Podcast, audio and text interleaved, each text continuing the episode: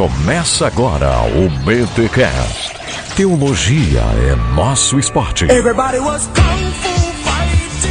Muito bem, muito bem, muito bem. Começa mais um BTcast de número 63. Eu sou o Rodrigo Bibo de Aquino e só tenho a dizer que com este reforço o BTcast só tende a melhorar. Aqui é o Mac e o melhorança é prova de que o continuismo é bíblico. Porque ele tem barbas de profeta? Não, cara, porque a, a, a, o melhorança estar no BTcast é profético. Olha aí! Então, galera, aqui é o Alex e eu, como bom luterano, faço a minha interpretação feminista da Bíblia. E eu sou Alexandre Melhorança, espero deixar o BTcast um pouquinho melhor.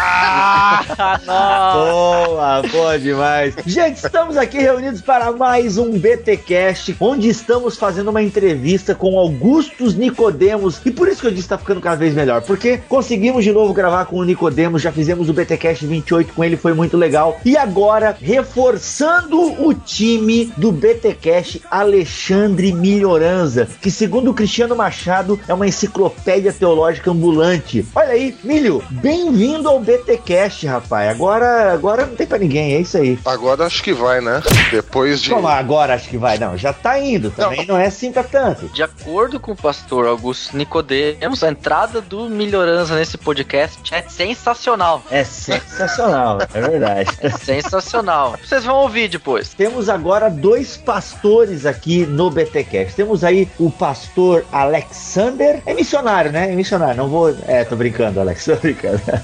Nós temos aí o Alex, temos agora o Melhorança. Milho, cara, que bom ter você aqui no BTcast. Pô, de verdade, eu acho que você só vem somar aqui na nossa equipe. E caramba, você tá indo na França, fazendo biquinho. Como é que é isso aí, cara? Conta um pouco aí pra galera que não te acompanha e até pra galera te conhecer um pouco mais. Quem é o Alexandre Melhoranza? Bom, eu estudei quatro anos de teologia no Brasil, bacharelado, e aí um dos meus professores, ele chegou a, a propor para mim se eu gostaria de fazer mestrado. Eu disse que sim. Uhum. Ele me perguntou onde. Aí eu tinha cogitado algumas universidades, né? Uhum. Dando preferência àquelas que fossem autorizadas pela CAPES. E aí ele chegou e falou assim para mim: Não, mas você nunca pensou em estudar fora? Falei: uhum. Não, né? Não acho que eu não tenho, primeiro, gabarito e, em segundo, possibilidade, né? Aí ele falou assim: Não, mas eu faço alguns contatos com uma faculdade protestante reformada na França e vamos ver o que que dá. Aí eu esperei, fiquei no aguardo aí pelo menos um ano, né?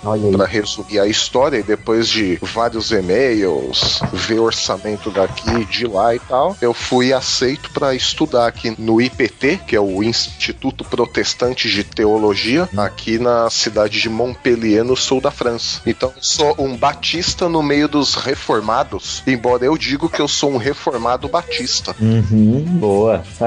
Legal. Emílio, bem-vindo ao BTcast e já estreando em alto estilo. Fala sério. Então, rapaz, é que agora vocês são famosos podcasters da podosfera cristã. Nós somos os podcasters mais famosos do blog de Botalk, cara. É.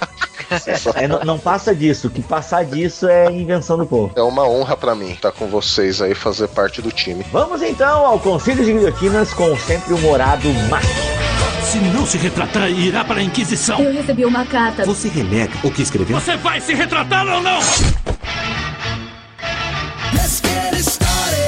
Fala crente, querido ouvinte do BTcast. Hoje aqui no Concílios e Guilhotinas temos informações preciosíssimas para você, mas antes vamos começar aqui com a leitura de e-mails com o Herder Carvalhos. Fala galera do Bibotalk, ouço os BTcast já há algum tempo e até comento às vezes. E só para repetir o que vocês ouvem e leem sempre, falo que vocês são muito bons no que fazem e são referência para muitos que curtem teologia. Mas hoje estou aqui para falar de um blog que eu e mais dois amigos temos, o Alerta Crucial. Olha o jabazinho aí, hein, Éder? Não sei se já ouviram falar, mas estamos por aí. E se a gente puder dar uma empurradinha aí e tal, dar aquela força divulgando, tá aí, Éder. A gente faz aí com o maior prazer. É sempre bom aí quando a gente pode ajudar o pessoal que tá começando e tal. Enfim, www.alertacrucial.com. Acessa lá e dá uma conferida no trabalho que o Éder e mais dois amigos aí vem fazendo. Temos outro e-mail aqui do Wesley. Ele diz aqui que ficou surpreso com a nossa iniciativa aqui de evangelização a partir do lançamento de um sucesso sucesso de cinema recente, que ele está se referindo aqui ao filme do Super-Homem, e que ele fez a leitura do folheto e menciona aqui que causou-me estranheza a comparação infeliz que fizeram entre Jesus, dito Cristo, e este personagem das HQs, está se referindo ao Super-Homem, que para mim houve uma forçação de barra. Wesley, óbvio que essa comparação que a gente fez entre o Super-Homem e o Senhor Jesus tem a sua devida proporção e limitação, né? A ideia não era tanto dizer que um era parecido com o outro, mas a ideia aqui, novamente,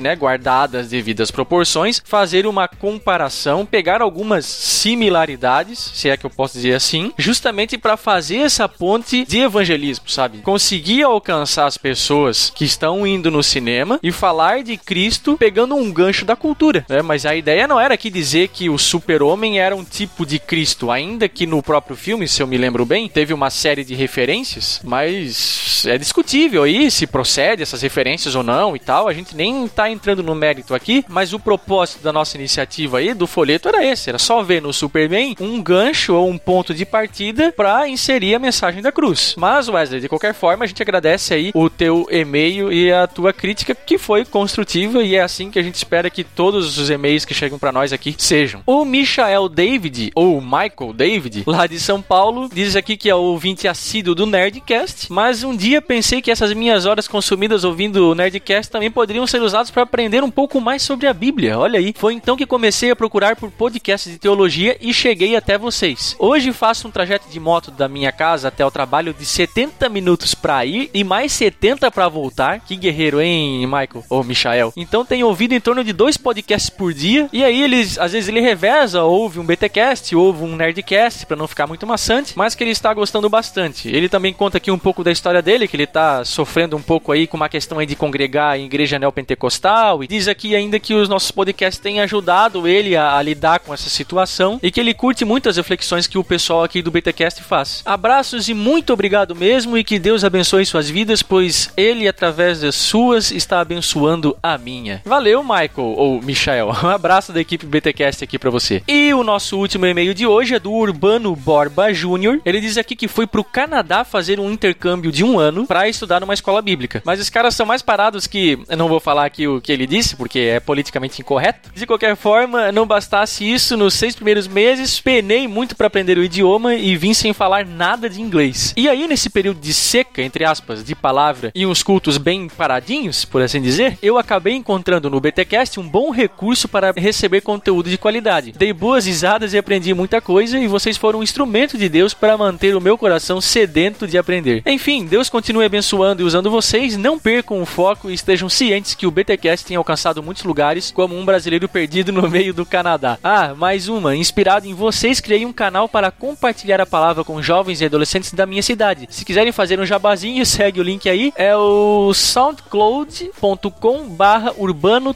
borba jr. Então fica aí, Urbano Jabazinho, abração aqui da equipe BTcast para você também, para todos os nossos queridos e assíduos ouvintes. E para não perder o costume, fiquem aí com o efeito BTcast do Marcos Belotto.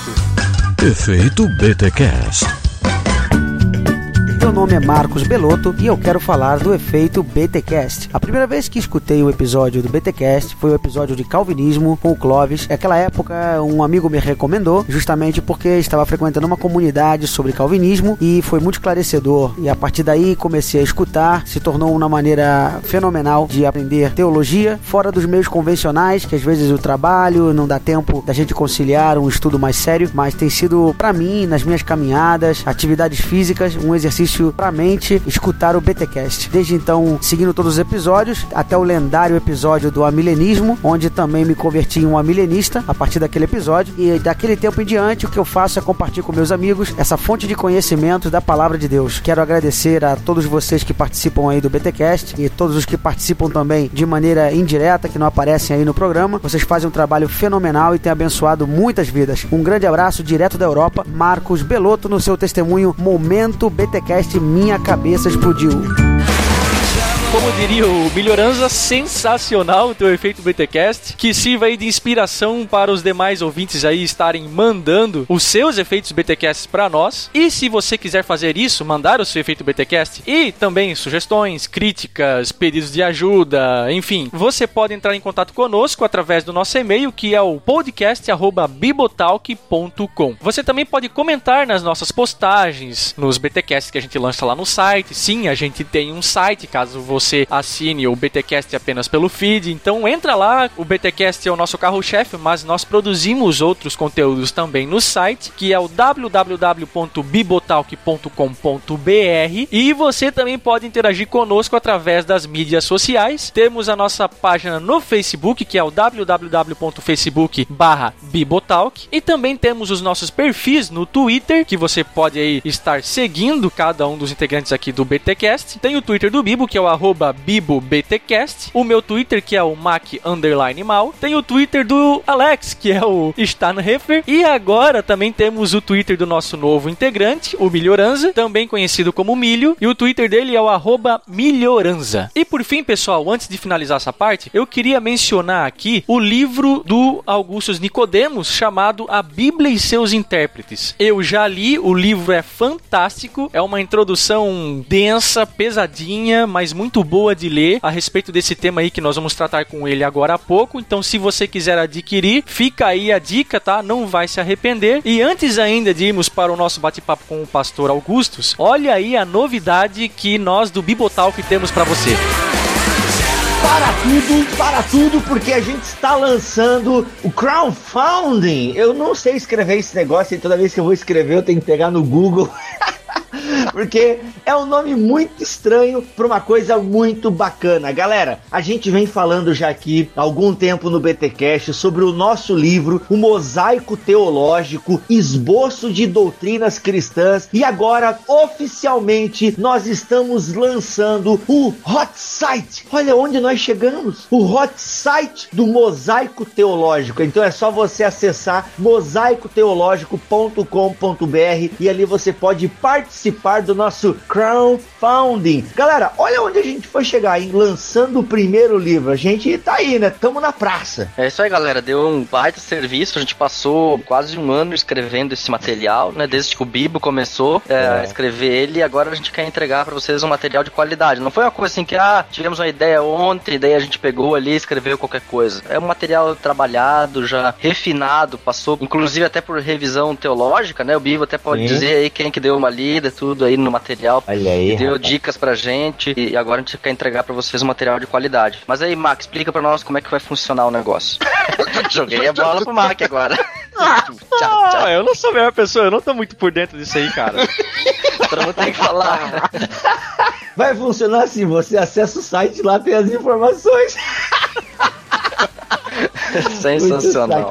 Tá, deixa eu fazer então. Ó, você acessa o site lá, o hot site que vai sair aí do Mosaico Teológico, e lá você tem todas as informações, e aí show de bola. O mais importante é você doar pra gente, né? É, Pra- então- Senão o negócio não sai. É, pessoal, o crowdfunding funciona assim, é meio que um financiamento coletivo, se eu entendi bem a proposta. Mas o Ariovaldo Júnior fez recentemente, até o BTcast está participando do crowdfunding lá dos 666 perguntas que o seu pastor não responderia. Então assim, galera, ah, funciona da seguinte maneira. Se você acessar o nosso hot site, mosaicoteológico.com.br, você pode fazer contribuições. O livro vai sair, eu tenho certeza que a gente vai conseguir as contribuições. Por falar em contribuições, tem um link aqui nessa postagem das fotos do notebook que nós compramos com todas as doações que vocês nos deram, ok? Agora é uma contribuição para que o mosaico saia do papel. Então, um exemplo assim, se você quiser contribuir... Saia no com- papel, né? Saia no, é, saia no papel. Muito bem, muito obrigado. É, muito bem, muito bem. Então, assim, você contribuindo com 10 pila, você ganha a cópia digital do livro. Com 25 pila, a cópia física mais o frete incluso. E aí, 35 pila, tem isso mais aquilo mais aquilo. Com 50 pila, tem isso mais aquilo e mais aquilo outro. A gente não está fazendo venda casada. Mas quanto mais você contribui, mais algum brindezinho a gente pode estar dando para vocês, ok? Então precisamos levantar 4 mil para que ele saia do mundo virtual e entre no papel. Entre no papel não é a coisa certa, mas que ele se torne realidade. Então tá aí, pessoal. Não espere o ano que vem para fazer a sua contribuição. Faça a sua contribuição já para que a gente consiga se organizar com a gráfica, para que até quem sabe esse ano e de certeza ano que vem não vai demorar. O livro vai estar chegando com certeza até o, o final do semestre que vem na sua casa. Não, bem É, o livro, você que tá baixando o podcast no dia do lançamento, o Uhum. livro está com o texto dele 95% pronto, Sim. faltando ajustes de correção só, e a editoração já tá bem encaminhada. Então pra você ficar pensando, ah, mas os caras vão lançar o livro lá em dezembro do ano que vem. Não, fica tranquilo. Realmente, a nossa agenda é entregar pra gráfica assim que o dinheiro estiver na mão. Se Sim. tiver ainda esse ano, vai esse ano pra gráfica. Isso, É um processo escatológico, né? De já, mas ainda não. É mais ou menos por aí. Tanto que é o seguinte, o mais difícil da diagramação já foi feito pelo nosso brother JP, que tá com um chicote nas costas aí à torta e à direita. Porque o mais difícil era criar o modelo, fonte, isso tudo já fez. Inclusive, você pode ler os dois primeiros. Olha, meu Deus, a gente é legal, hein? Os dois primeiros capítulos já estão disponíveis para leitura no nosso hot site do Mosaico Teológico. Então, o mais difícil já foi feito. Agora é entregar o texto. Olha só, tá uma coisa muito legal o mosaico. Por quê? Tem capítulo sendo refinado, já tem capítulo na correção ortográfica. O Nicodemos leu já grande parte do livro e está para fazer o prefácio. Yeah, baby! Claro, vai depender agora do capítulo do Espírito Santo que a gente está escrevendo. Ele gosta muito do trabalho da gente, mas ele também tem uma série de coisas que ele tem que ponderar para poder fazer o nosso prefácio. Galera, independente, ele já leu, já deu toques fantásticos para o nosso livro. E assim, como o Alex falou, o livro tá quase pronto. Tendo a grana para gráfica, olha, ele até março do ano que vem já vai estar na sua mão, ok? A gente vai levar esse livro para frente, porque é um projeto que começou final do ano passado. Eu ia escrever sozinho, não dei conta, muitos afazeres. E aí eu, pô, quer saber? Chamei a galera do BTcast, vamos escrever junto, vamos fazer uma parada tudo junto aqui. E graças a Deus, JP fez a diagramação, Murilo Pruner, que fez a logo do BTcast, fez a capa, o Marlon, que cuida do nosso blog, fez o hot site. E assim a gente vai seguindo em frente. E tá então, acesse mosaicoteológico.com.br e participe desse crowdfunding para que o mosaico teológico seja uma realidade. O pedreiro pastor é Justino, de 50 anos. E foi na Bíblia que o pastor viu que poderia ter outras mulheres. Gostaria que alguém provasse para mim, biblicamente, aonde foi proibido um homem ter mais de uma mulher. Oséias, capítulo 3. Este profeta, um homem como nós, e diz assim: ó, Deus mandou tomar uma mulher e adulterar. O senhor está falando adulterar ou, ou é a palavra adúltera? Receba essa mulher que foi adúltera. Não. Não é assim? Não, aqui está dizendo aqui que vai outra vez, ama uma mulher amada de seu amigo e adultera. Posso dar uma, uma olhada? À vontade. Ah, Qual que é? Tem três? É aqui. Vai outra vez, ama uma mulher amada de seu amigo. Sim. E adúltera. Não é adúltera? Tem um acento aqui, Deixa pastor. eu ver. Não houve uma interpretação equivocada? E adultera. A Bíblia não estaria se referindo a uma mulher adúltera? Deixa eu ver aqui. E não para que o senhor adulterasse? Ah, tá. Inclusive foi bom nós mexendo nisso aqui, porque uma coisa chama a outra, né? Por isso nós precisamos da direção do Espírito.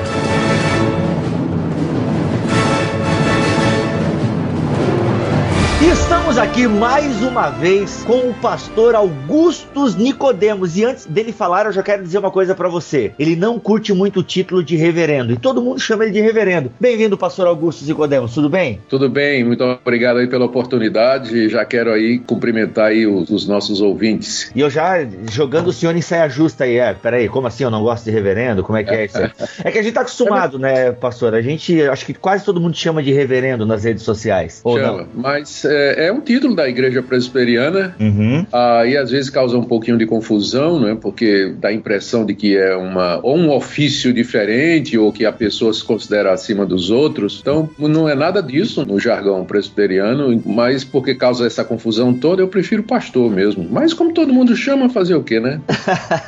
Então tá bom, olha, muito obrigado. Nós da equipe do BTcast estamos felizes. Você participou com a gente no de número 28, falando sobre a saúde da igreja. E agora agora a gente volta para falarmos sobre interpretação bíblica, que é um tema importantíssimo. Seria um tema central na questão da fé cristã, a interpretação bíblica? Acho que a primeira pergunta, antes de nós entrarmos realmente no assunto, é qual a importância? É uma pergunta até estranha, né? Mas hum. acho que ela é necessária. O papel da interpretação bíblica na vivência cristã, na doutrina cristã, como é que a gente pode ver isso aí? Seria central? Como é que é? Ah, sim, porque o cristianismo é uma religião de um livro. A fonte de autoridade do cristianismo é a Bíblia, é um livro. Diferente de, de religiões orientais, por exemplo, que são panteístas ou cuja ah, origem e suporte é, são as experiências dos homens com a natureza, com si próprios. Hum. Então, a questão da interpretação nessas religiões não é relevante. Mas para o cristianismo, que é uma religião que se baseia num livro, uhum. então, como interpretar esse livro é da mais alta importância. E antes que alguém diga que o cristianismo está baseado em Cristo, eu quero dizer que é verdade, só que Cristo nos chega através das testemunhas que ele escolheu, nomeou, autorizou para registrar os fatos da sua vida e obra. Cristo nos chega através dos relatos inspirados, do testemunho ocular dos doze de Paulo e dos outros que pertenciam ao círculo apostólico. Uhum. Então, para entender Cristo, quem ele foi, a sua obra, suas palavras, é preciso ler e entender o que estas testemunhas nos legaram e que são os escritos do Novo Testamento, que por sua vez se apoiam em outro livro, a que já existia na época deles, que são as escrituras do Antigo Testamento. Então, não se pode pensar em, em ser cristão ou no cristianismo sem que se tenha de lidar com essas questões de interpretação. Ah, Pastor Nicodemos, nós estamos no mês da Reforma Protestante e nós sabemos que uma das grandes mudanças que a Reforma promoveu foi a mudança do método hermenêutico alegórico para o uhum. histórico gramatical, sem querer entrar tanto nos detalhes, mas hermeneuticamente falando, acho que foi isso, não é? Uhum. Entretanto, como a gente lida com o fato de que a igreja resistiu por tanto tempo sem o método histórico gramatical? E aí, uma subpergunta ainda dentro desse tema: como a gente lida com o fato de que a interpretação dos autores do Novo Testamento ela assim diverge drasticamente da forma como a gente interpreta o antigo, que não é pelo método histórico gramatical que Paulo hum. interpretou o Antigo Testamento, que Mateus interpretou, ou mesmo João, enfim, os escritores, né? Uhum. Eu só ressalto aqui que em todos os meus estudos e pregações que eu faço, eu também uso o método histórico gramatical, tá ok? Só para eu tentar também me achar nesse balaio todo aqui. Uhum.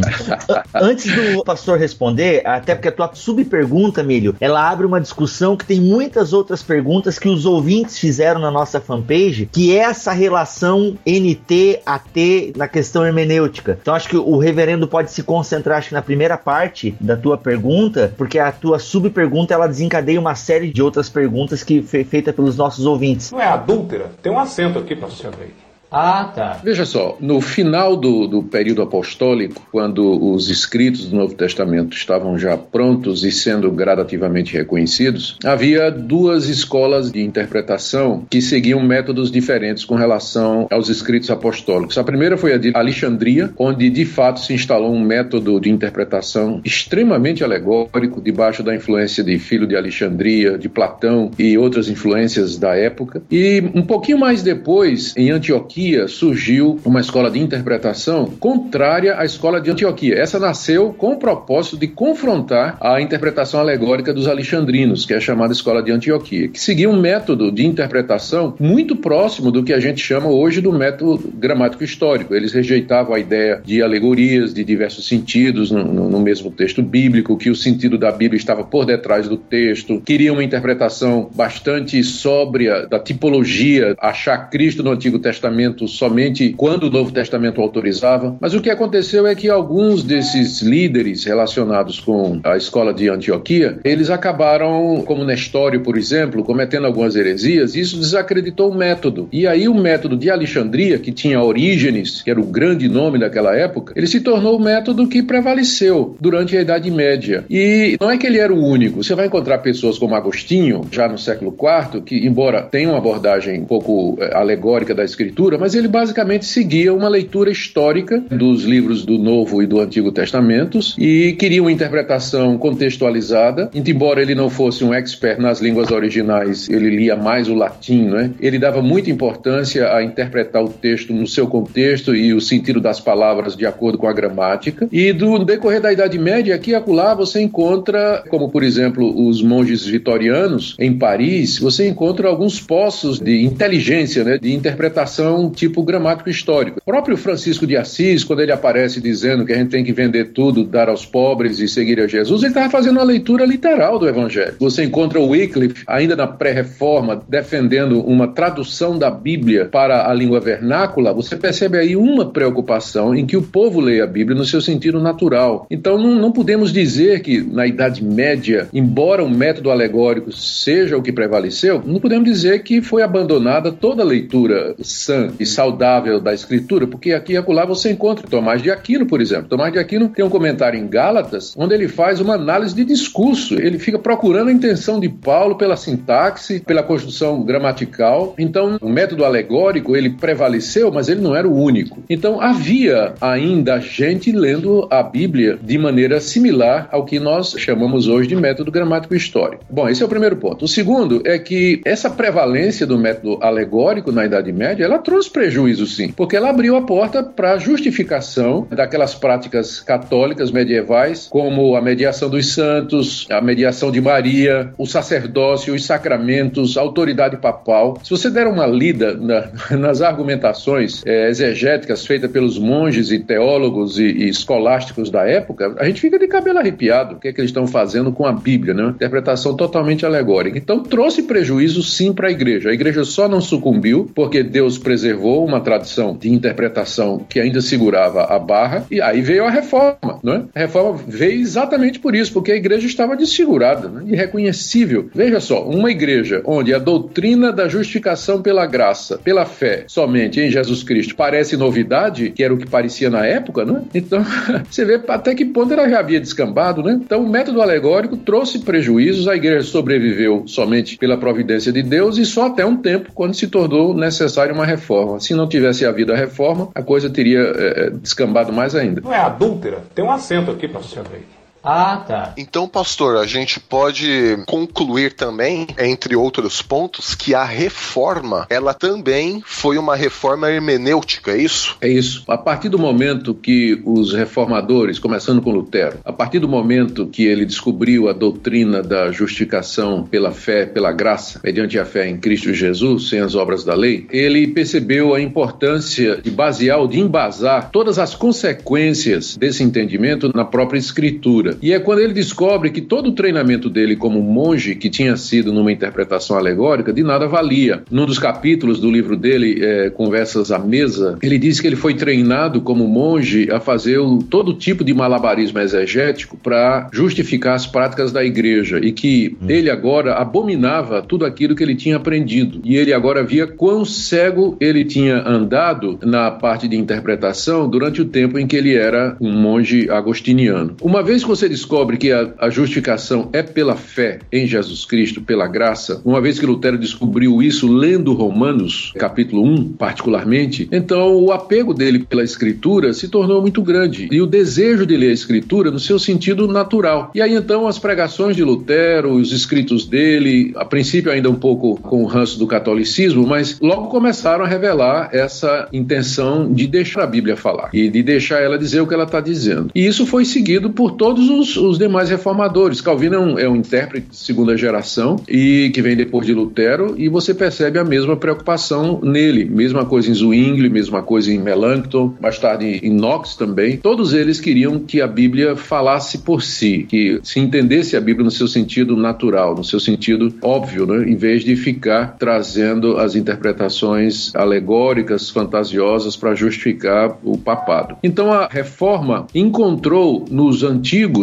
Esse método, embora Calvino nem Lutero faça referência direta à hermenêutica de Antioquia, mas na verdade foi um retorno à hermenêutica de Antioquia, que depois se percebe nas confissões que foram escritas. A Confissão de Fé de Westminster, por exemplo, ela começa com um capítulo sobre a Bíblia e já dizendo de que maneira ela deve ser interpretada, que só tem um sentido, que esse sentido é o sentido pretendido pelo autor e rejeitando a ideia de múltiplos sentidos no único texto. Então, se os reformadores não tivessem prestado atenção à questão da interpretação, a reforma provavelmente não teria caminhado tanto, porque uma vez que se estabelece o um método, então os que vêm depois, seguindo o mesmo método, vão chegar basicamente às mesmas conclusões, que foi o que aconteceu na, na reforma protestante. Então, sim, é correto dizer que ela foi, antes de mais nada, uma reforma hermenêutica. Dentro dessa linha, quando o pastor fala ali, ah, porque eles faziam malabarismos exegéticos para justificar os seus dogmas e tudo mais. Sabemos que isso acontece plenamente hoje em dia, né? A gente vê com o YouTube você vê as aberrações que as pessoas uhum. têm feito e às vezes justificando com texto bíblico. Não é adúltera? Tem um acento aqui para você ver.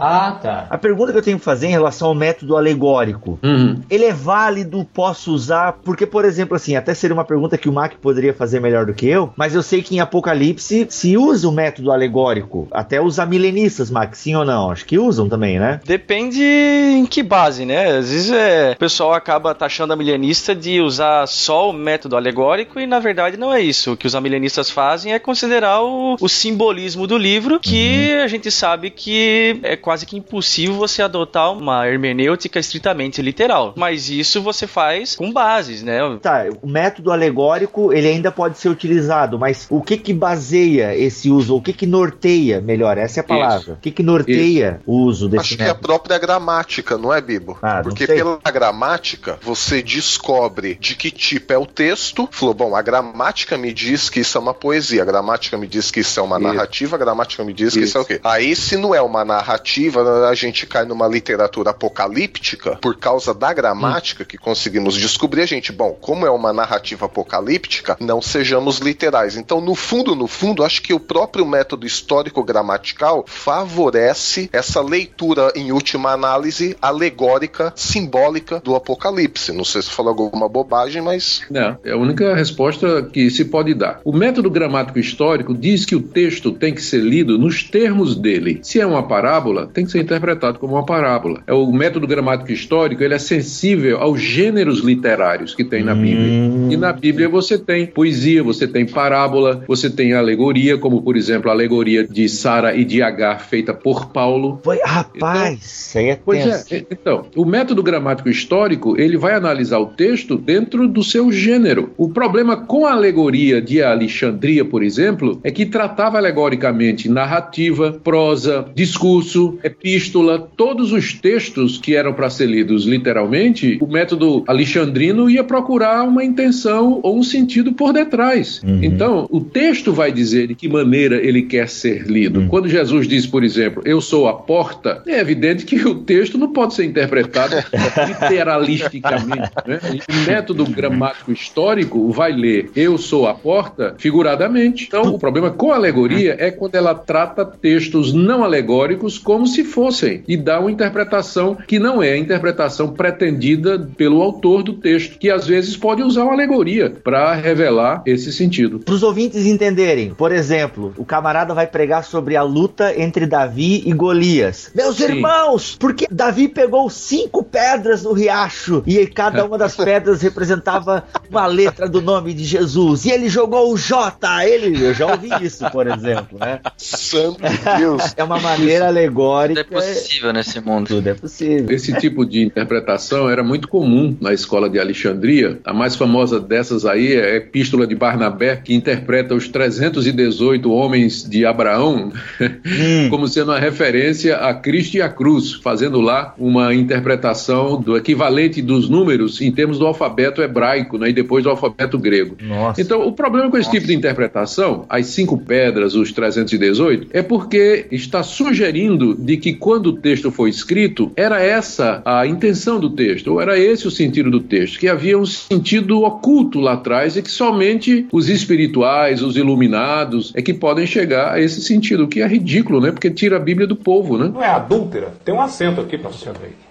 Ah, tá. Eu fiquei encucado com essa questão já há algum tempo atrás, quando eu li sobre Agostinho. Ele diz num excerto que eu tenho aqui: é, os textos da escritura que tratam de questões naturais recebem diferentes interpretações, uma vez que eles não foram comunicados pelo Espírito Santo com o mesmo cuidado daqueles dos quais depende a nossa salvação, chamado princípio da acomodação de Agostinho, onde as verdades que Deus comunicou através do Espírito na escritura foram escritas de acordo com o conhecimento disponível à sua época. Então, em se Uhum. Tratando de salvação, a escritura é suficiente e certa, não tem nenhum erro. E então o passo hermenêutico é em que medida a gente reacomoda o que a escritura trata de fenômenos naturais à cosmovisão de nossa época e em que medida a gente não faz isso. É, esse princípio de Agostinho, da linguagem da acomodação, usada pelo Espírito Santo, foi depois desenvolvido pelo próprio Calvino, que na época de Calvino estava começando aquela polêmica com Copérnico, né? E que depois eh, a questão de se a Terra girava em torno do Sol ou vice-versa, né? E Calvino usou exatamente esse argumento aí de Agostinho, de que ah, quando a Bíblia fala dos fenômenos naturais, ela fala do ponto de vista do observador. Então, por exemplo, para quem está na Terra, é a Terra que está parada e o Sol que gira em torno dela. Não é que isso não é linguagem científica, porque até hoje a gente diz isso, né? O Sol nasceu e o Sol se pôs. Vivemos na época científica e a gente continua usando essa linguagem. Para quem está na Terra, então a- ela é fixa e o Sol é que se movimenta. Então, a Bíblia, quando descreve os fenômenos, os descreve do ponto de vista do observador. Isso seria um aspecto dessa linguagem de acomodação, que o Espírito Santo, quando nos transmite conhecimento a respeito do mundo que nos cerca, ele fala como se fosse um de nós. Né? Calvino até diz assim que o Espírito Santo é como uma ama ou como uma mãe que balbucia ao seu filho pequeno, né? para que ele possa entender alguma coisa. Então, eh, se a gente tiver levar em consideração que a Bíblia não é um livro que descreve em linguagem científica moderna os fenômenos. Segundo, que o interesse da Bíblia não é explicar como estes fenômenos acontecem, mas dizer que Deus é Senhor de todos eles e que está por detrás de tudo que acontece, nós não vamos encontrar nenhum conflito entre a linguagem fenomenológica da Bíblia e o que hoje postula a ciência, porque são duas coisas completamente diferentes. Embora com isso eu não estou querendo dizer que a Bíblia nos dá informações falsas a respeito do mundo. Elas nos dá informações que são suficientes para que eu saiba que Deus é o Criador de todas as coisas, que Ele está no controle de tudo. Mas é, é claro, a Bíblia não, não faz isso numa linguagem é, chamada científica, né? descrevendo internamente os fenômenos de causa e efeito, que é o papel da ciência. Essa linguagem de acomodação pode ser usada também nas profecias veterotestamentárias. Por exemplo, quando Isaías vai tentar descrever novos céus e nova terra, ele descreve na limitação do seu tempo. Com ter, tem essa limitação. Perfeitamente. É, E isso, inclusive, é uma das razões que confunde um pouco, porque quando os profetas falam do futuro e descrevem o povo de Deus, o único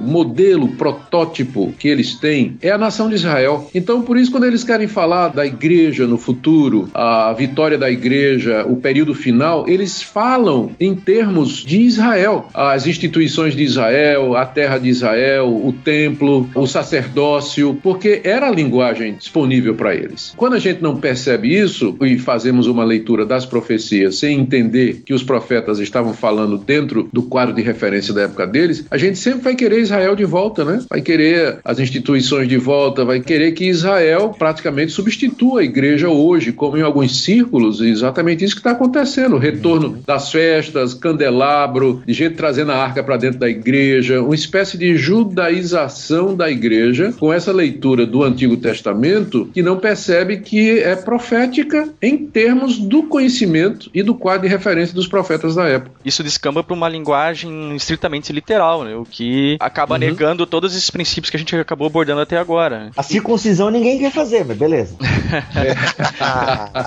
Foi liberada lá em Atos, explicitamente. é verdade, tá certo.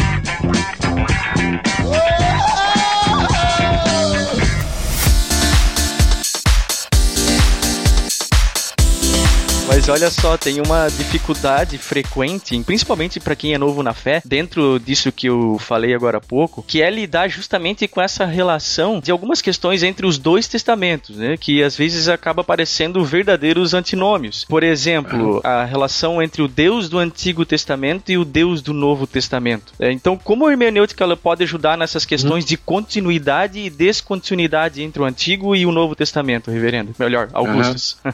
Melhor, pastor. Opa. Nico não, hein? Nico não. Não. Olha, é, eu acho que a melhor resposta é a que foi dada pelo pessoal de Antioquia, lá no século III, IV. Eles disseram que o que passa do Antigo Testamento para o Novo é aquilo que o Novo reconhece, explicitamente, expressamente ou por inferência. Então, o que não é sancionado pelo Novo não passa. Por exemplo, todas as leis referentes a sacrifício de animais, as leis referentes à ordem de sacerdotes, a construção do templo, a disposição da mobília do templo, as abluções, as leis cerimoniais referentes à comida, a, o calendário judaico, a circuncisão, tudo isso o Novo Testamento com muita clareza diz que eram tipos, eram símbolos, eram figuras. Você lê isso em Gálatas, você lê isso em Colossenses, você lê isso em Romanos, você lê isso em Hebreus. Ah, o Novo Testamento está cheio disso aí. Então, aquilo que o Novo Testamento diz que passou, passou. Aquilo que ele não sanciona, quer de maneira direta ou que não possa ser inferido de maneira lógica, então isso não passa, isso fica para lá. Hum. Então, apesar desses dois pontos que eu estou colocando, né, o que não é autorizado não passa e o que não pode ser inferido não passa, ainda assim fica uma área um pouco meio cinza que é onde vem os debates. Por exemplo, a questão do dízimo, a questão do sábado, a questão do que fazer com os filhos dos crentes, batiza ou não. Então, é exatamente porque não, não fecha completamente que sobra uma área meio cinza onde ocorrem as divergências. Mas essas divergências são em áreas bem menores né, e que não afetam o âmago da mensagem central que une o Antigo e o Novo Testamento, que é exatamente essa questão do dízimo, a questão da aplicação da aliança aos filhos dos crentes e a questão é de como você deve guardar o dia do Senhor, né, que seria o domingo. Mas a regra geral é essa: o que não é sancionado pelo Novo, de forma direta ou indireta, isso aí não passa. Não é adúltera? Tem um acento aqui para você ver. Ah, tá. Ainda um pouco nessa nuvem Antigo Testamento para o Novo, como a gente então lida com o fato de que a interpretação dos autores do Novo Testamento seja tão diferente do nosso modo, muitas vezes, de interpretar o Antigo Testamento? Né? Então, nós interpretamos de uma maneira usando o método histórico gramatical, só que assim, a leitura que eu faço do Antigo Testamento, eu percebo que Paulo, que Mateus, que os apóstolos, em geral, os escritores, não usaram um método histórico gramatical para o Antigo Testamento. Como a gente lida com isso, então? Eu faria algumas observações aqui. A primeira sim. é que, sim, tem vezes que os autores do Novo Testamento parecem fazer descobertas meio que arbitrárias de sentidos no Antigo Testamento ou parecem usar o texto fora de contexto ou dar uma outra aplicação. Agora, só que isso não é sempre. Boa parte das vezes eu diria até que na maioria das vezes, os autores do Novo Testamento leem o Antigo no seu sentido natural, no seu sentido óbvio. Né? Eles citam a narrativa bíblica, eles leem como se fosse história, eles não vão procurar nenhum sentido místico, como os judeus no Midrash fazem, ou mesmo os monges de Qumran, lá do Mar Morto, estavam fazendo uma leitura absurdamente alegórica do Antigo Testamento. Quando você compara a leitura que os monges de Qumran faziam do Antigo Testamento, eles eram da época dos apóstolos. E quando você compara a leitura que os rabinos faziam do Antigo Testamento, também na época dos apóstolos, você percebe como era sóbria a interpretação dos autores do Novo Testamento em relação ao Antigo. Agora, é verdade que você encontra, às vezes, dos autores do Novo Testamento encontrando sentidos no Antigo que não parecem evidentes, como por exemplo aquela alegoria que Paulo descobre entre Sara e Agar, Mateus quando cita Oséias dizendo do Egito tirei meu filho e aplica a um evento da vida do menino Jesus e outras passagens que poderiam ser citadas. Então, você tem algumas respostas para isso. A primeira e a mais simples seria dizer que, como eles eram inspirados por Deus, eles foram levados ao que se chama em hermenêutica ao sensus plenior, ao sentido pleno dessas passagens. O Espírito Santo os guiou até aquele sentido que era o sentido que ele, o próprio Espírito Santo, havia pretendido na época em que foi escrito o Antigo Testamento e que talvez o autor veterotestamentário não, não tinha se percebido. Mas, pela iluminação do Espírito Santo, então os autores do Novo é, captaram esse sentido pleno e maior dessas palavras. Então, só isso aí nos bastaria. Mas ainda tem uma outra explicação. É que às vezes tem sido defendido e você tem que entender que os autores do Novo Testamento, eles não tinham o Antigo Testamento como a gente tem hoje, dividido em capítulos, versículos. Então, muitas vezes, para você se referir a uma parte do Antigo Testamento, você se referia a um versículo chave que funcionaria como uma placa ou um sinalizador de que você estava se referindo a uma porção do Antigo Testamento. Então, quando Paulo cita uma passagem do Antigo Testamento que parece estranha ou que você parece não encontrar, ele pode estar simplesmente dizendo Isaías capítulo 40, verso tanto, verso 10, por exemplo, que não podia dizer dessa forma naquela época, porque não era assim que funcionava. Mas esses versículos que são citados, eles são apenas marcadores, indicadores de uma porção maior do Antigo Testamento. E aí você vai ler o contexto daquela passagem, daquele versículo citado pelo autor do Novo, e aí você percebe que sim, está bem relacionado. Quem primeiro defendeu essa tese foi um cara chamado Oscar Kuhlmann, uma defesa muito boa desse tipo de interpretação. E mais recentemente agora, um professor de Novo Testamento do seminário de Westminster, onde eu estou estudando agora, chamado Gregory Bill. Ele acaba de publicar um livro muito grosso com todas as referências do Novo Testamento ao Antigo, em que ele mostra em que nenhuma delas os autores do Novo Testamento foram arbitrários. E se você prestar atenção no contexto, nas ligações históricas e teológicas, você verá que eles, embora a princípio eles pareçam arbitrários, mas eles tinham um raciocínio, né? eles estavam seguindo um princípio de interpretação é, válido naquela época em que não se podia é, demarcar o texto do Antigo Testamento com tanta facilidade que tem hoje. Então, é claro, tem muita gente que, no intuito de desacreditar a Bíblia, vai dizer que essas leituras são arbitrárias e tudo, né? Mas se você tiver um pouco de paciência, for estudar o contexto, prestar atenção, você vai ver que se tiver arbitrariedade, eu não estou dizendo que não, não haja arbitrariedade aparente, mas eu quero dizer que elas são mínimas, são muito poucas no geral. Os autores do Novo Testamento leem o Antigo em contexto. Eles não estão fazendo exegese, tem que lembrar disso, né? Geralmente eles usam o Antigo Testamento como texto prova. Eles trazem passagens do Antigo Testamento para provar o que eles estão dizendo. Mas ao fazer isso, eles tratam o Antigo Testamento como livro histórico, no seu sentido natural, contextual, com exceções. Então, essa é a resposta que eu dou. Não é adúltera? Tem um acento aqui para você ver.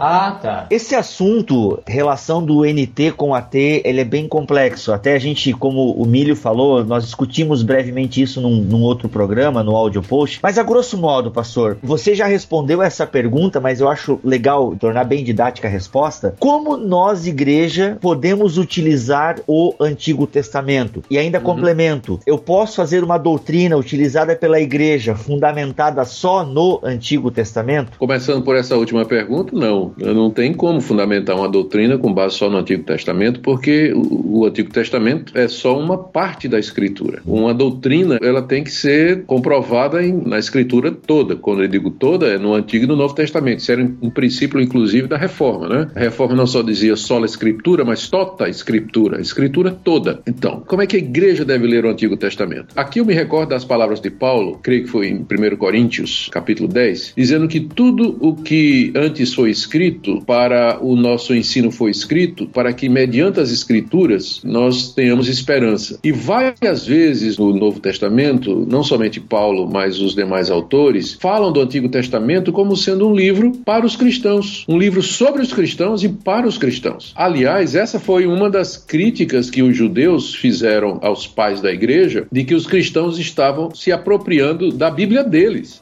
Os judeus reclamando que os cristãos estavam se apropriando da Bíblia deles deles, porque os cristãos o tempo todo estavam dizendo que a mensagem central deles, que era Jesus Cristo, é o Filho de Deus, o Messias prometido, tudo isso estava no Antigo Testamento, foi profetizado, a lei fala de Cristo, os profetas falam de Cristo, as instituições de Israel falam de Cristo, os salmos falam de Cristo, e os judeus estavam apavorados porque de repente os cristãos estavam se apropriando das escrituras, que era um livro judaico, né? Uhum. Então, os cristãos, desde o início, eles sempre leram o Antigo Testamento se colocando como a continuidade. O Antigo Testamento não está em oposição ao Novo, mas na verdade é a base de onde o Novo se levanta e se constrói. Uhum. Então é assim que eles viam. O Agostinho tinha um dito muito interessante, dizia que o Novo se esconde no Antigo e o Antigo exibe o Novo. Era uma relação assim de ligação e, e de continuidade, né? Você não pode excluir um em detrimento do outro. Essa pergunta aí é muito importante. Uma das primeiras heresias que surgiu na igreja foi exatamente o marcionismo. Uhum. Marcião dizia que o Deus do Antigo Testamento era um Deus mau mal, era um Deus cruel, um demiurgo, Uhum. e que o Deus de Jesus Cristo era um Deus bom, um Deus de amor, que havia vindo para destronar o demiurgo. E com isso ele rejeitou completamente o Antigo Testamento, inclusive vários livros do Novo, que faziam referência ao Velho. Ele só aceitava dez cartas de Paulo, uma versão editada de Lucas e assim por diante. Depois veio Maniqueu, ou Mani, né, no século III, com a mesma coisa, o maniqueísmo, o dualismo entre o bem e o mal. O Deus do Antigo Testamento era mal, o Deus do Novo Testamento era bom. Então os maniqueus que tiveram influência até meados da Idade Média, eles também faziam essa separação. Então, sempre teve heresias nesse sentido, né, de separar o Antigo Testamento do Novo. A gente tem que ler o Antigo como sendo promessa, como sendo simbologia, tipologia, e o Novo como sendo cumprimento destas promessas e dessas tipologias. Cristo é o centro do Antigo Testamento, mas isso não quer dizer que cada passagem aponta para Cristo e que você tem que fazer sempre uma leitura cristológica de tudo que acontece no Antigo Testamento. Você tem que ler o Antigo Testamento com esse conceito de revelação progressiva, que Deus se revelou progressivamente, não revelou tudo de vez e nem sempre da mesma maneira, e que a revelação final é o Novo Testamento, que não pode dispensar a primeira parte, que é o Antigo Testamento, e sempre no final checar tudo que você encontra no Antigo pelo Novo, e só estabelecer doutrina a partir desse princípio, revelação progressiva, Cristo é o centro, essa continuidade, essa unidade entre os dois testamentos e tota a escritura. Fora isso, vai ser difícil você sustentar exegeticamente uma doutrina hoje. Não é adúltera? Tem um acento aqui pra você ver.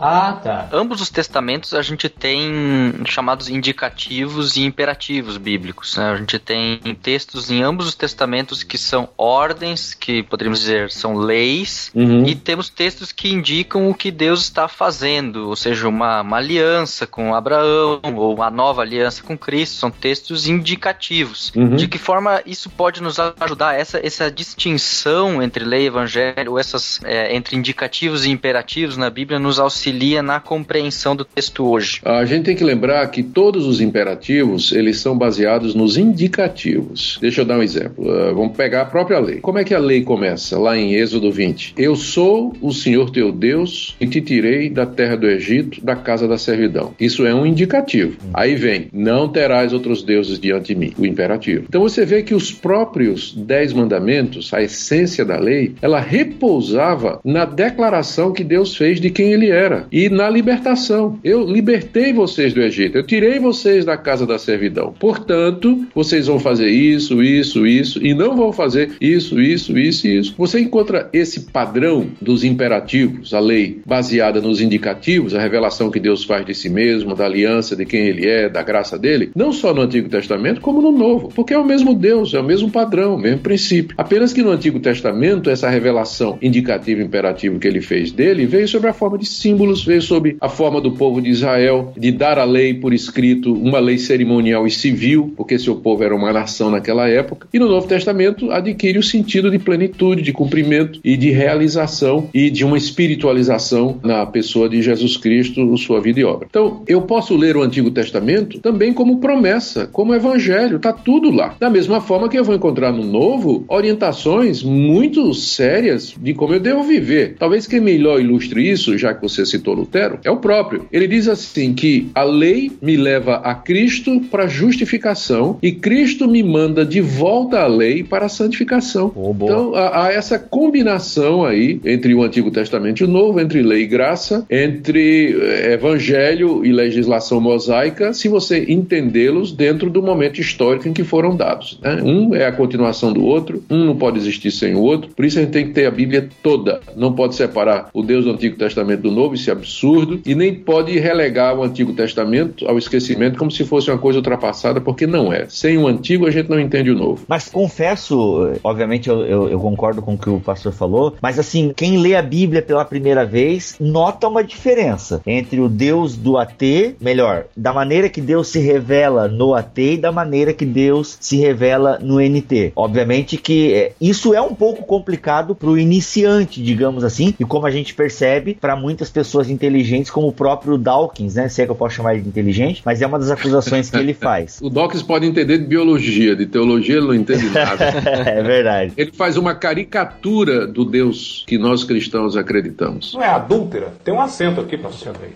Ah, tá. Arredonda isso para nós agora. Queira ou não, parece, só parece, não estou dizendo que é, mas parece que há um pouco uma diferença entre aquele que manda entrar em Canaã e arrebentar a boca do balão e, uhum. de repente, o sermão do monte para dar a outra face. Como é que a uhum. gente entende essa tensão, assim? Se é que existe ah. uma tensão? Para mim, ela, ela, não existe, ela, ela é só aparente. Eu acho que a resposta aí está no seguinte: você falou da pessoa que está principiando e começa a ler o Antigo Testamento e sente essa tensão. Deus nunca pretendeu que membros do seu povo compreendessem a verdade como indivíduos isolados. Por isso que ele colocou mestres, por isso que ele colocou pastores, por isso que ele colocou presbíteros ah, no Antigo Testamento, ele colocou os profetas, ele colocou os escribas, ele colocou os mestres de Israel, os anciãos de Israel, uhum. para explicar ao povo a revelação de Deus. Então, se você pegar uma Bíblia e entregar realmente a uma pessoa, ele pode, lendo, ele pode até, e como tem acontecido, tem muitos exemplos disso aí, né? Ele pode até se converter, entender a verdade, ser alcançado pela graça de Deus, mas ele precisa da igreja, ele precisa dos mestres, ele precisa dos dons, os dons da palavra, para entender a revelação de Deus. Eu não estou dizendo que isso é essencial para a salvação, porque nós não estamos falando de salvação, estamos falando agora de entendimento, né? Uhum. Então, para um entendimento do cristianismo, da verdade de Deus, Deus nos deu mestres, Efésios 4, uhum. 11 e 12. Deus colocou na igreja apóstolos, profetas, evangelistas, pastores e mestres para edificação do corpo de Cristo, para o seu crescimento, para que não sejamos mais meninos andando de um lado para o outro, para que cresçamos na verdade que é Cristo. Então, o que é que a gente tem que fazer? A gente tem que ensinar a Bíblia ao povo, tem que ensinar o povo a ler a Bíblia do começo ao fim, tem que mostrar a relação do Antigo Testamento para o Novo e mostrar que aquela aparente tensão uhum. é porque se dá com a chegada de Cristo. Tudo isso no Antigo Testamento tinha como objetivo preparar a chegada do Filho de Deus, Jesus Cristo. Uma vez que ele chegou, não é que Deus mudou, mas realizou-se uma etapa do seu plano, ele agora está passando para a segunda etapa desse plano. Tem que mostrar tudo isso, como é que essas coisas se relacionam, a razão pela qual Deus mandou destruir os povos de Canaã, um povo que era o juízo dele sobre aquele povo que por mais de 500 anos sacrificava crianças, é, era um povo violento, mau, idólatra, perverso, imoral. Na verdade, a entrada de Israel na terra era mais o juízo de Deus né, sobre aquele povo, né? não só para preservar a verdadeira religião, mas para exercer juízo sobre essas nações que se revoltaram contra Deus, rejeitaram a sua revelação, perverteram a verdade dele, perverteram os seus costumes. E eu acredito que até hoje Deus continua a fazer isso. A gente aqui não sabe porque não tem revelação, né? Mas eu entendo que Deus permanece o mesmo e que ele ainda executa juízo e justiça na terra, sobre nações, sobre povos e sobre indivíduos. A gente sabe do Antigo Testamento porque ele revelou, mas a gente hoje não sabe o que, que ele está fazendo, o que, que a providência está fazendo hoje, porque não tem revelação de Deus a respeito disso para a gente fazer uma relação de causa e efeito. Mas é, é o mesmo Deus, ele tem as mesmas razões e ele continua o mesmo. Sua maneira de agir foi alterada, não é? Mudou com a chegada de Cristo Jesus, com a mudança da aliança da antiga para nova, instituição da igreja, a finalização dos escritos, que é o Novo Testamento. Então, hoje a gente vive aquilo que o Novo Testamento chama os fins dos tempos, não é que é a etapa final que antecede a vinda do Senhor Jesus e que foi inaugurada com a vinda dele. A vinda dele inaugura os últimos dias e quando ele vier a segunda vez termina. Então, é claro que há uma mudança, né? Mas precisamos de mestres, de professores, de pastores que expliquem ao povo essa relação. Você sabe o que é o que acontece? É difícil você encontrar hoje quem queira ser pastoreado, quem queira aprender. É, o pessoal se desigreja, né? Uhum. E quer ser crente sozinho e aí enche a cabeça de dúvida, cheio de minhoca, não, não sabe a quem recorrer, para onde vai. É bom você ter um grupo, né? Você ter gente séria, um pastor sério que possa lhe ajudar a compreender a escritura, boa literatura. Mas o pessoal hoje às vezes não quer saber disso não.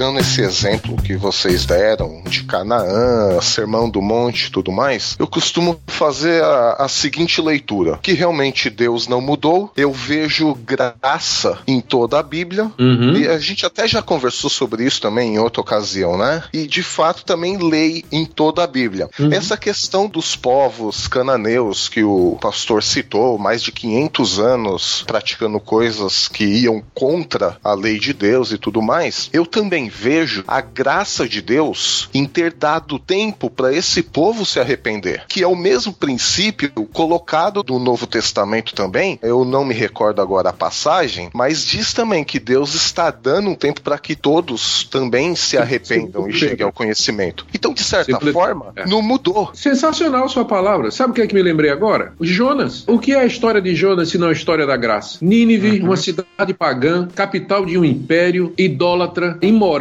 perverso. Os ninivitas eram guerreiros perversos. O que é que Deus faz? Deus manda um profeta, ainda que relutante, anunciar arrependimento. E quando o, o povo de Nínive ouve e se arrepende, Deus, por assim dizer, desiste da sua intenção de destruir a nação, porque ele ia destruir. E você vê ali graça, você vê misericórdia. Lá em Romanos capítulo 1, o apóstolo Paulo diz que estes povos, eles não têm desculpa, porque Deus se revelou na natureza, o que de Deus pode ser conhecido está revelado desde a criação do mundo, nas coisas que foram feitas, o eterno poder de Deus, a sua divindade. O que acontece é que eles sufocaram a revelação de Deus, eles torceram esta revelação, em vez de adorar a Deus e dar graças a Deus, eles se perderam nos seus raciocínios, se tornaram nulos no seu coração, adoraram a criação em vez do Criador e mudaram a ordem natural das coisas. Lesbianismo, homossexualismo, sacrifício de crianças, feitiçaria. Paulo dá uma lista no final do capítulo 1, onde tem um- um- uns 20 adjetivos que descrevem gerações decadentes, longe de Deus. Então, o que, que se queria? Que Deus ficasse o quê? É, impassível, não é? Deus é justo, ele é santo, ele é verdadeiro e a ira dele é a reação natural da sua santidade contra a desobediência obstinada da sua criatura. Então, a gente fica até maravilhado que ele não faz isso mais vezes, mas eventualmente Deus levanta povos para castigar outros, ele usa desastres naturais para realizar os seus propósitos de punir o erro. Não estou dizendo que todo desastre natural tem por detrás isso aí, como eu disse, a gente não tem como fazer uma relação de causa e efeito, porque não tem revelação hoje sobre isso, mas ele é o mesmo Deus. A sua palavra foi muito boa. Você encontra graça no Antigo Testamento, sim, você encontra oferta de perdão, paciência de Deus, mas essa paciência tem hora que se esgota, não é? E aí então vem o juízo. Não é adúltera? Tem um assento aqui pra você ver.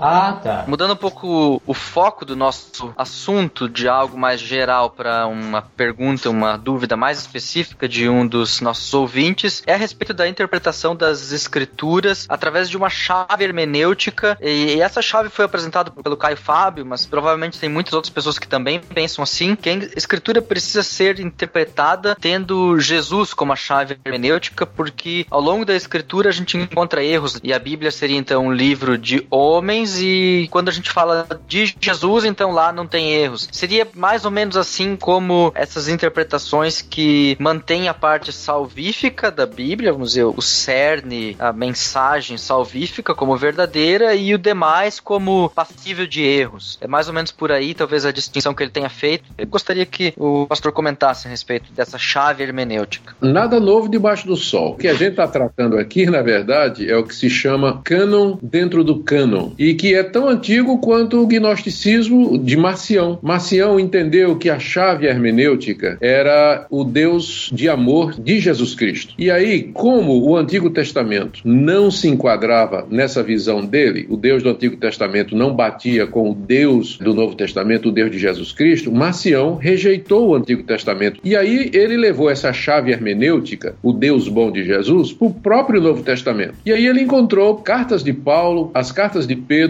e outras, onde não havia uma ênfase, ou então onde se estava muito o Antigo Testamento. Ele rejeitou também. No fim, o que era a Bíblia para Marcião eram dez cartas de Paulo e uma versão alterada do Evangelho de Lucas. Ou seja, a chave hermenêutica que ele usou para ler a Escritura foi a bondade do Deus de Jesus Cristo. O que ele na Bíblia entendia que não batia com essa chave, ele tirou fora. Algum tempo depois, você vê isso numa certa medida, e eu vou dizer isso com muito cuidado, no próprio Lutero. A princípio, Lutero, quando descobriu que a justificação é pela graça, pela fé, ele, a princípio, usou isso aí como chave hermenêutica. É o Vas Christum Treibet, não é? Famoso Exatamente. O que não levava a Cristo, que é isso que essa expressão em alemão quer dizer, ele tratava com certo desdém. Por isso, ele, na sua primeira edição alemã do Novo Testamento, ele colocou Tiago lá no, no apêndice, porque ele não encontrou justificação pela fé na carta de Tiago. E ele fez Então, isso com o Apocalipse chave- também. E fez com o Mac, o Mac também. Olha o Mac, olha o Mac. Ah, o mais Então- legal foi Bibo citando em alemão. Ele citou certinho. Olha aí. O- Então, você vê o Lutero também usando a chave hermenêutica, não é? Só que, é claro, na segunda edição da Bíblia dele em alemão, ele já trouxe o Tiago de volta para o cânon normal, né? Aí, 200 anos depois, 300 anos depois, aparece um cara chamado Semler, dentro da tradição luterana e agora já debaixo do iluminismo, dizendo que a gente tem que encontrar o cano normativo dentro do cano formal. O cano formal seria os 27 livros e que seria humano e o cano normativo seria a palavra de Deus dentro da escritura. Então Semler foi o primeiro a fazer uma distinção entre escritura e palavra de Deus. É outra chave hermenêutica. Depois se encontra Calbart. Calbart reagindo aos excessos do liberalismo teológico, ele diz: "Não, de fato, a Bíblia está cheia de erros, mas Deus nos fala através de um livro imperfeito. A Bíblia não é a palavra de Deus, mas se torna a palavra de Deus nesse encontro existencial é que nós encontramos com ele nas páginas desse livro imperfeito. Então, o que você percebe hoje é que tem autores fazendo a mesma coisa, pegando, por exemplo, Jesus e os evangelhos e dizendo que é a chave hermenêutica para se entender as escrituras. O que não bater com essa leitura que ele faz dos evangelhos e de Jesus, ele tira fora ou diz que está cheio de erros, né? Ou seja, nada novo debaixo do sol. Por isso que isso não é novidade. E a resposta para isso é a seguinte: na hora que você deixa de tomar, primeiro, a arbitrariedade de se estabelecer uma chave hermenêutica. Então, quem é que vai dizer qual é a chave hermenêutica? Então, cada um tem a sua, né? Então fica arbitrário. Segundo, uma vez que você estabelecer essa chave hermenêutica, como é que você vai reconhecê-la se você antes já não tiver uma visão dela? Ou seja, você já parte de um pressuposto, você já parte de uma definição que você tem para você poder identificar o que é que bate com essa chave hermenêutica ou não bate. E terceiro, isso é muito subjetivo, né? Por exemplo, Jesus como chave hermenêutica. O que é que você quer dizer com isso? Os puritanos e os autores da Confissão de Fé de Westminster diziam que Jesus é o centro da Escritura. Mas com isso ele queria dizer que a Bíblia toda apontava para Jesus. Antigo Testamento, Novo Testamento, todas as instituições. Agora, quando alguém diz que Jesus é a chave hermenêutica da Bíblia para dizer que o que não bate com Jesus está cheio de erro ou tem que ser lançado fora, então aí já é complicado porque não é isso que os reformadores queriam dizer. Essa pessoa simplesmente construiu um conceito de Jesus, uma ideia a respeito de Jesus, e o que não se submete a essa ideia, ele vai jogar fora. Então é problemático isso aí. Eu fico com a reforma. A Bíblia toda é sobre Jesus. E ela toda de Gênesis e Apocalipse, a palavra de Deus é inspirada. Os chamados erros são, na verdade, não são erros. Tem aquela questão da linguagem fenomenológica, tem problema de manuscritos, isso é verdade. Mas aí corta dos dois lados. Se a gente não tem o original para dizer que estava certo, também não tem para dizer que estava errado, né? E por aí vai. Então eu acho, acho bobo esse negócio de chave hermenêutica. Nada mais é do que a repetição de Marcião, de Maniqueu, de Semler, de Lutero e tantos outros aí. Não é adúltera? Tem um acento aqui pra você ver.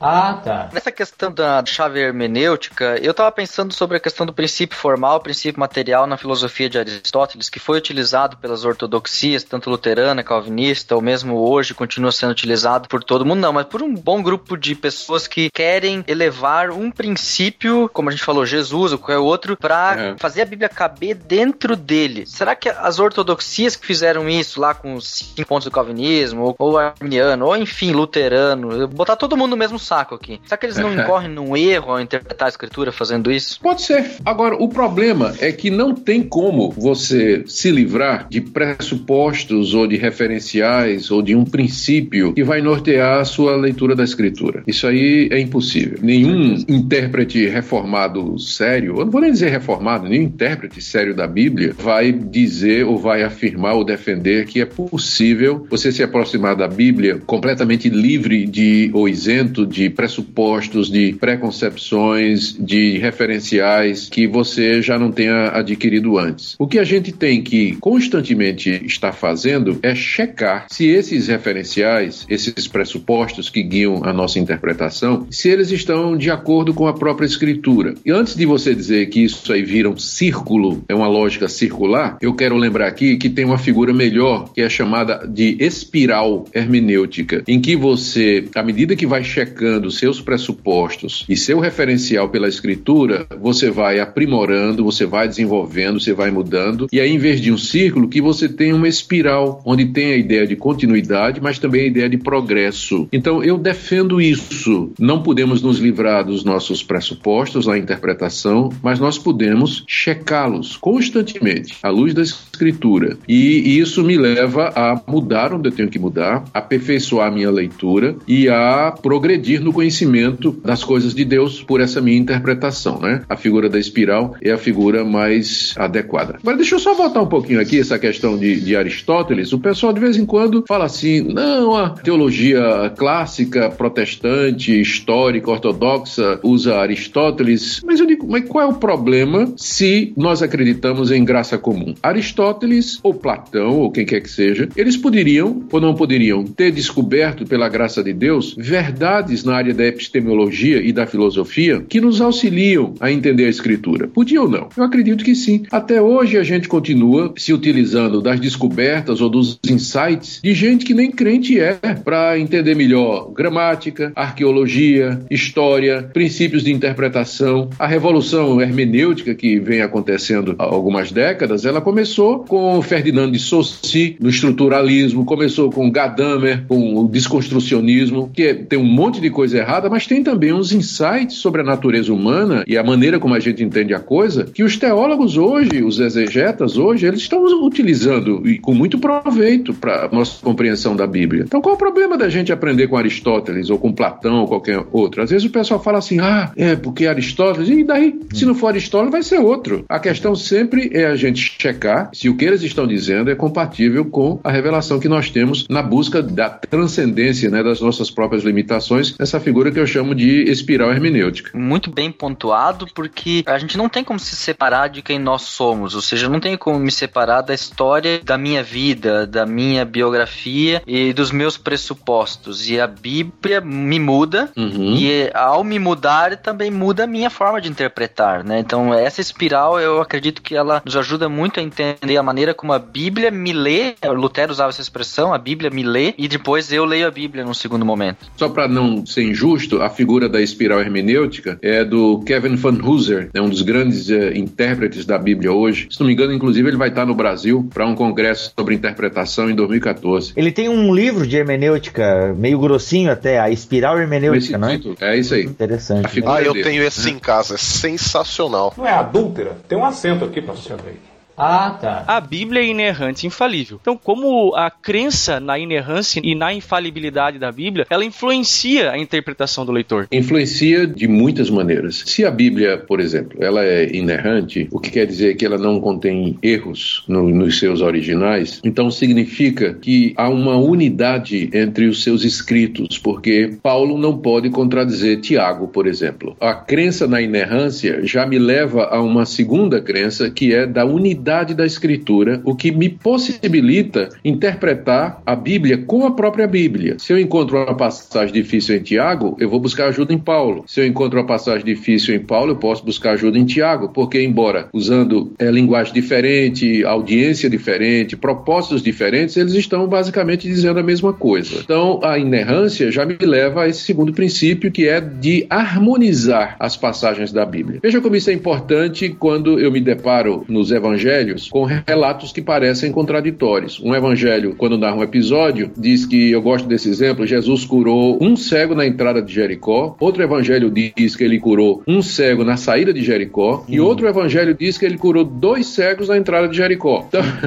e aí? É muito cego e é muita cidade, né? Como é que a gente faz com isso aí? Então, se você não crê na inerrância bíblica, você pode chegar à conclusão de que um dos relatos está errado, ou dois relatos estão errados, ou os três. Mas se você crê que a Bíblia Bíblia é inerrante, a sua tendência vai ser harmonizar os três. Você vai ter que encontrar uma solução para explicar como é que os três evangelhos, sem se contradizer, relatam o mesmo evento com detalhes diferentes. Então, esse impacto na, na interpretação resultante da doutrina da inerrância é apenas um entre outros. Quando a gente fala de inerrância da Bíblia, a gente tem que fazer algumas explicações, né? O fato de que a Bíblia é inerrante não quer dizer que ela é exaustiva. A Bíblia, ela é verdadeira em tudo tudo que ela me diz. Só que ela não me diz tudo. Ela não me diz tudo. Tem muita coisa que a Bíblia não fala. E às vezes, quando ela fala, a intenção dela não é me dar conhecimento exaustivo, mas o conhecimento suficiente para me relacionar com Deus e com a humanidade. É o caso da composição do ser humano. Eu acho que essa polêmica dicotomia, eu mesmo sou dicotômico, mas essa polêmica dicotomia e tricotomia, ela nunca vai ter fim e a gente sempre deve tomar uma posição cautelosa, porque não há elementos suficientes na Bíblia para nós decidirmos com convicção a respeito de um ou de outro. Eu entendo que a posição dicotômica seria a posição menos complicada, mas eu não digo assim, eu tenho certeza absoluta, porque não tenho informações suficientes na Bíblia a respeito disso. Porque, embora ela seja verdadeira em tudo que ela afirma, ela não afirma tudo, ela não diz tudo. Tem mais a respeito da realidade do homem e do próprio Deus do que nós encontramos na Escritura, não é? Então, a Bíblia nos dá uma revelação suficiente para que eu conheça Deus, eu seja salvo, me relacione com Ele, entenda meu mundo, me entenda e entenda as pessoas ao meu redor. Mas não quer dizer que ela é exaustiva. Há coisas sobre as quais ela silencia e há coisas sobre as quais ela me dá um conhecimento básico e mínimo. Por exemplo, sobre os demônios. Uhum. A gente não sabe muita coisa sobre os demônios. A gente sabe o suficiente para dizer que não queremos nada com eles, né? Fugir deles e resistir a eles. Uhum. Mas essa questão de nomes, hierarquia entre eles, espíritos territoriais,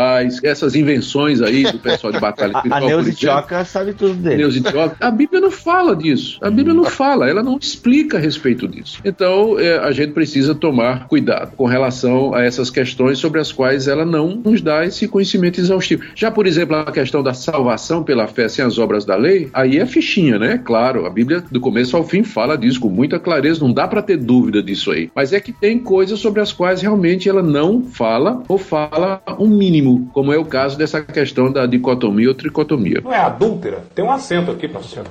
Ah, tá. Reverendo, a gente já tá para encerrar aqui o nosso bate-papo. Alguns ouvintes não terão as suas dúvidas respondidas por enquanto, mas a gente também não quer se estender muito e a gente sabe da sua agenda. Isso que tu tá falando agora, pastor, dá pra gente entrar nessa discussão de maneira breve, no sentido de que, ok, só existe um significado para cada texto. Uhum. Quando eu digo que só existe um significado para cada texto, é o mesmo que dizer que só existe uma aplicação para aquele texto? Como é que a gente entende ou não tem cabimento puxar essa discussão? Agora? Tem cabimento sim. A gente tem que fazer um, uma diferença entre sentido e significado ou sentido e aplicação. Geralmente a palavra sentido em hermenêutica se refere àquilo que o autor do texto pretendeu dizer. Qual era a intenção dele com aquilo? O que é que ele queria dizer? Uhum. Então isso é o sentido do texto que nós temos que buscar usando o método gramático histórico, não é? ou qualquer outro método. Sempre o alvo da hermenêutica é entender o sentido de um texto, uhum. que na hermenêutica gramático histórica é único. O autor, quando escreveu, ele tinha um objetivo em mente. E Sim. se ele tinha dois objetivos em mente, também isso faz parte do sentido original, que tem que ser descoberto. Por exemplo, João gosta muito de usar o genitivo, por exemplo, o amor de Deus nas cartas dele uhum. e deixar indefinido, porque a gente não sabe quando ele fala esse é o amor de Deus. A gente não sabe se ele está dizendo o amor que Deus tem por nós ou o amor que nós temos a Deus. Gramaticalmente pode ser as duas coisas. Então, essa indefinição, ela é um recurso literário porque ela torna a expressão abrangente. Ela pode significar as duas coisas, enriquece. Mas isso faz parte da intenção dele. Então, nosso alvo como intérpretes é descobrir exatamente qual era a intenção, que geralmente é una. Só que uma vez que você descobriu, você então aplica aquela verdade à sua existência. E tem diversas aplicações que vão variar de acordo com o momento que você está vivendo, a situação que você está passando ou o tipo de pergunta que você tem. Só que essas aplicações elas não podem ser desconectadas do sentido. Vou dar um exemplo que eu sempre gosto. Salmo 23. Qual a intenção de Davi? A intenção de Davi naquele salmo, por uma leitura gramática histórica, é dizer que Deus cuida de mim como um pastor cuida de suas ovelhas. Pronto. Era essa a intenção de Davi no Salmo 23. Agora, isso pode ser aplicado para mim e me trazer conforto quando eu estiver doente, quando eu estiver desempregado, quando eu estiver sendo perseguido, quando eu estiver solto no mundo me sentindo solitário. As aplicações são inúmeras desse mesmo princípio que Deus cuida de mim, que é o princípio central, único e pretendido por Davi. Então, essa sua distinção está corretíssima. O texto tem um sentido só que a gente deve buscar, mas a aplicação dele varia. É, o pessoal, quando não faz essa distinção, você já deve ter ouvido, né? O pessoal diz assim: puxa vida, a Bíblia, toda vez que eu leio a Bíblia, tem um sentido novo. Isso. Ela é sempre nova para mim. Não é que eles descobriram um sentido novo, eles fizeram uma aplicação nova de um mesmo princípio, não é? Porque o sentido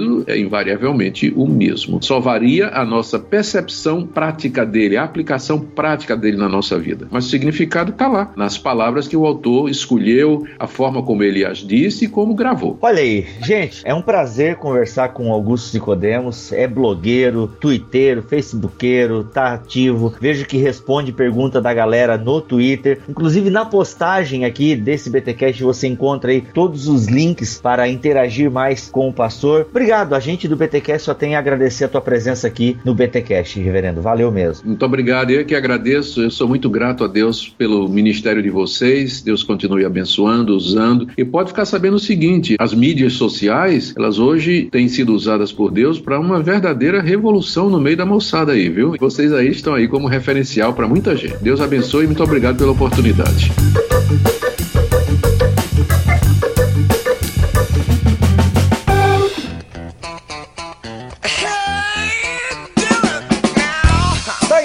Você acabou de ouvir essa entrevista que fizemos com Augustus Nicodemos sobre a interpretação bíblica. Antes de mais nada, já pedimos desculpas porque não pudemos atender a todos os ouvintes que fizeram as suas colocações. Algumas delas nós respondemos na própria postagem, mas obviamente todo mundo queria ouvir o Nicodemos falar sobre o assunto. Mas não deu, a gente não gosta também de fazer um programa muito extenso e também tinha questão de agenda e tudo mais. Espero que tenha abençoado a sua vida. Eu sou o Rodrigo Bibo de Aquino e cada vez aprendendo mais a interpretar a Bíblia Sagrada. Isso é muito bom. Aqui é o Mac e interpretação bíblica é o meu esporte.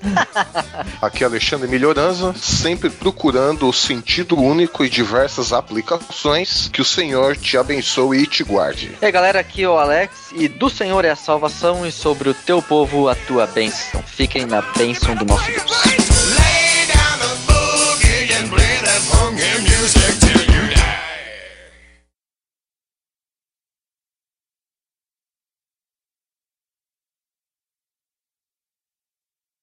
O Alex, é, ele tá com a, fi- a filha dele, não dormiu, então talvez ele faça aparições meio, meio tipo Deus no Antigo Testamento, assim, aparece, faz uma parada, depois aparece alguma coisa tipo assim. Ok. Ah, pastor, obrigado mais uma vez por gravar com a gente. É, foi o BTcast número 28 que nós fizemos. É um dos Aham. mais baixados. Só perde pros escatologia, mas aí o senhor não se sinta ofendido, né? O senhor sabe que Não. o pessoal ama o futuro, né? Então, ainda que a nossa proposta. Falta dele. É, Mas o, o mérito é do companheiro do Augustus lá do é, da o, IP Santa Amaro, né? Do Leandro Lima. Ah, sim, sem dúvida. É. Para ele, eu não faço a menor questão de perder. Ah, não, mas eu, eu digo que é por causa do tema, não tem. Até hoje o pessoal pede escatologia, escatologia, é incrível como o, o, o povo ama esse tema e querem desvendar o apocalipse e tal, enfim. Menos Mas Calvino. eles- é, é. Então é o seguinte, reverendo, ô, é, é, desculpa, que agora o pastor vai dar um tilt aqui. Augustus, Augustus, Pronto, aí, tá ótimo. ótimo. Pô, nós temos aqui mestres, pós-doutorandos, doutorandos, isso aí tá, tá, tá um nível muito alto esse BTcast aí, tá louco. E os carinhos que você acharam na rua, né? Ah, a entrada do Miller. Fa... Opa, o Milhoranza caiu. Ah, minha conexão da Europa é muito boa. Nunca cai. Mas tá cortado aí, viu? Falam quando tá bom. Eu vou É, o teu tem hora aqui. que ele dá umas cortadas violentas, assim, Alex. Hum, que coisa hoje isso. hein? Tu baixou tudo, a Lu não tá no Skype, top. Não, não tem ninguém em casa. É. Tem. O reverendo tá fazendo download de algum filme aí, pastor? Não. Não, não, tá, tá aqui. Tá de boa. Então tá bom. Oi. Eu não tô escutando o Alex direito, não. É? Tá. E o senhor tá. Volte meia cai, né? E, cara, eu tô nos Estados Unidos, ninguém sabe o que é cair aqui, não. Foi mal, hein? Tá, é só uma questão, é depois de três BTcasts, reverendo, melhor, Augustus, é, o senhor ganha um badge de BTcaster oficial. Olha, já é membro da equipe. Ô, louco. Ô, já pensou, hein? Ah, nós temos aqui integrantes do BTcast, né? O Mac, o, Vou, vou o colo- Milho. vou colocar no meu currículo Lattes. É, Ah, boa.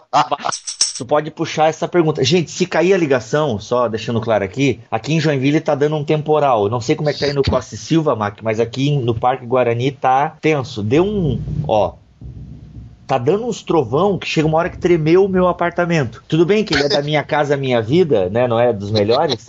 Mas, rapaz, eu fiquei assustado aqui. Foi Ainda tenso. bem que o programa é sobre escatologia, né, Bibo? Não, se fosse sobre escatologia, seria perfeito esses trovões aqui. né? Legal. Pra alguém Então- que já achou que Jesus estava vindo quando deu uma dessa no, no passado. Mas, olha, eu duvido que não tenha um pentecostal que não tenha passado por uma experiência parecida. Ai, Jesus voltou e eu fiquei. Ai, ai, ai, ai, ai, ai. É normal. É o que dá ser pré-tribulacionista, olha aí. Isso, é. Sensacional.